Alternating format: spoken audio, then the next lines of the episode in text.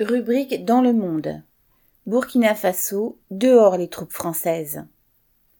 À partir du 18 novembre, un convoi de l'armée française traversant le Burkina Faso a été bloqué plusieurs jours par la population.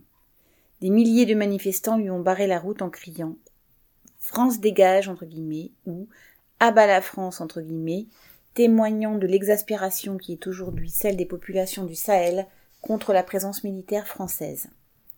Ce convoi était parti d'Abidjan en Côte d'Ivoire le 14 novembre. Il acheminait du ravitaillement et des armes vers le Niger et la base de Gao au Mali.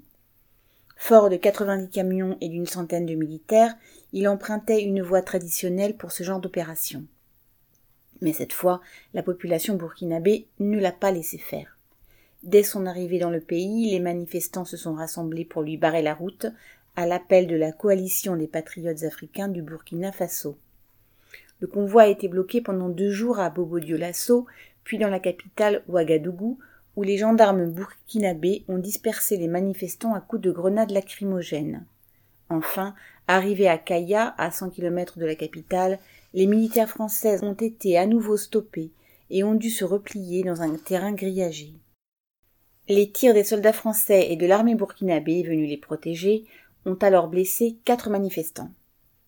Ces manifestations expriment bien la colère de la population contre la présence militaire française, en l'occurrence les forces spéciales cantonnées près de la capitale. Ni celle-ci ni l'armée burkinabé ne sont capables de protéger la population contre les djihadistes. Le 14 novembre, ceux-ci ont tué 49 gendarmes burkinabés et 4 civils à Inata. Depuis leurs premières attaques au Burkina en 2015, 2000 personnes ont été tuées et un million et demi ont dû fuir leur foyer. Les manifestations se multiplient aussi pour réclamer la démission du président Roche-Marc Christian Caboret, qui apparaît à juste titre comme l'obligé d'Emmanuel Macron.